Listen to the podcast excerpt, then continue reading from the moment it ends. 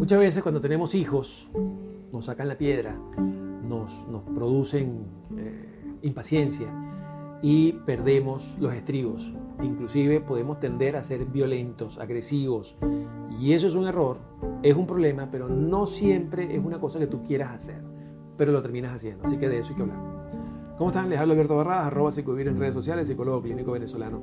Muchas veces, o sea, no es que queremos, es que somos agresivos con nuestros hijos porque nos hacen perder la paciencia, nos sacan la piedra y entonces no sabemos contener la ansiedad y los problemas que eso se presentan y terminamos explotando, gritando o pegando, lo cual entonces es una violación a la integridad física del niño. Es una manera muy pésima de educar y sin duda alguna, cuando utilizamos la violencia, realmente no estamos educando, estamos influyendo desde el miedo. Todos sabemos eso, entendemos que eso no va por ahí, pero sin embargo muchas veces lo hacemos porque sencillamente no sabemos controlar nuestro carácter, no sabemos enfriarnos, no sabemos agarrar un poquito de pausa y poder educar a nuestros hijos de una mejor manera. En consecuencia, la solución está justamente en el problema. Parece mentira, pero es así. Cuando tú entiendes que debes calmarte, pues te calmas, respiras, cuentas hasta 10. No regañes desde estar brava o bravo. O sea, eso es un error. Tienes que calmarte primero y después regañas, después haces, la disciplina, después haces lo que quieres hacer, que no, y evidentemente, en la medida en que estás más calmado, estás más tranquilo, pues no vas a ser violento, ¿verdad? Es una cosa lógica.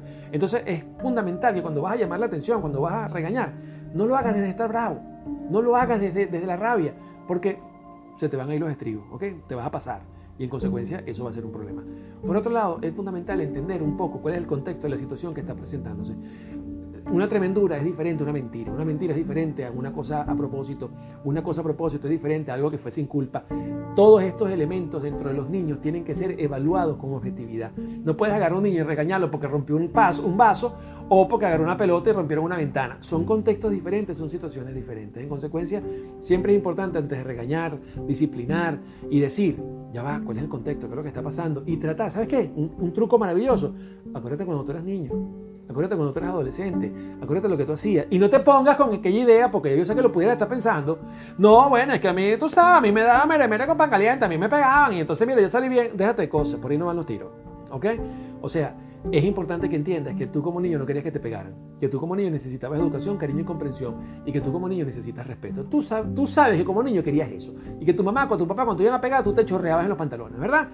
No le hagamos eso a los niños. Entendamos que podemos educar de manera diferente, nos calmamos y asumimos un proceso disciplinario desde la paz, desde la rigidez y la estructura que un padre o una madre deben tener a la hora de reprimir, pero sin violencia.